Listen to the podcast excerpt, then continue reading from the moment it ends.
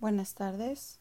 Este es mi análisis sobre aprender a venderle a la mente, no a la gente. Los puntos más importantes que encontré dentro de esta conferencia fueron no vender cosas que hacen daño o que no necesitan. No usar la ciencia para vender hace las cosas más complicadas. Si no sabes vender, es mejor no emprender. El 85% de todo proceso de decisión es subconsciente. Descubrir el valor simbólico de su producto o su servicio y después aprender a venderlo.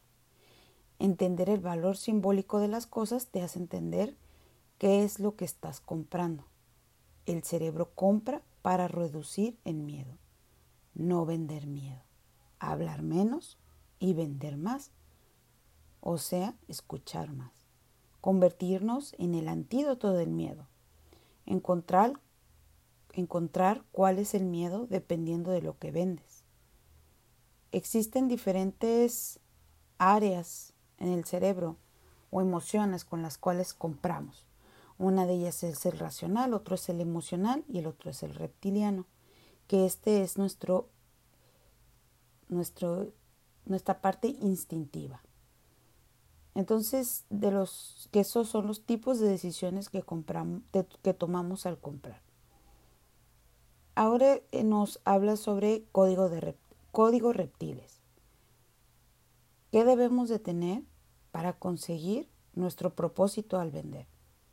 Dominación, control, reconocimiento, exploración, libertad, placer, pertenecer, lograr, seguridad y trascender. ¿Qué debemos de hacer para llegar al confort? Menor miedo, ahorrar energía y mayor placer. Con todos estos tips que nos dan en el código de reptiles.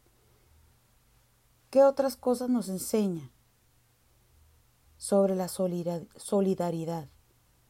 El cómo en algunas ocasiones el nosotros recomendar a otra persona nos hace que nosotros vendamos menos. Incluso en algún momento hasta por compromiso la persona vuelve a regresar con nosotros. Utilizar el cacao y el agua como tip que dice nos mantiene, nos mantiene bien hidratados y aparte de buen humor.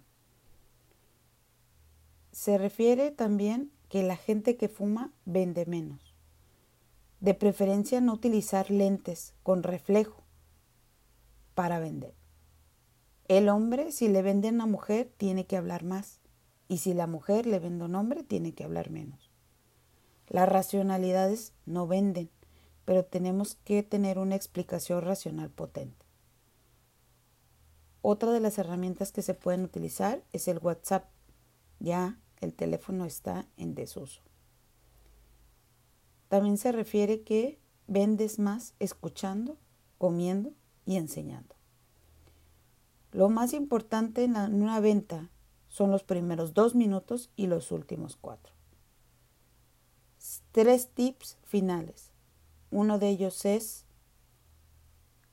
utilizar un verbo de acción, como recordar, disfrutar, conquistar, transformar.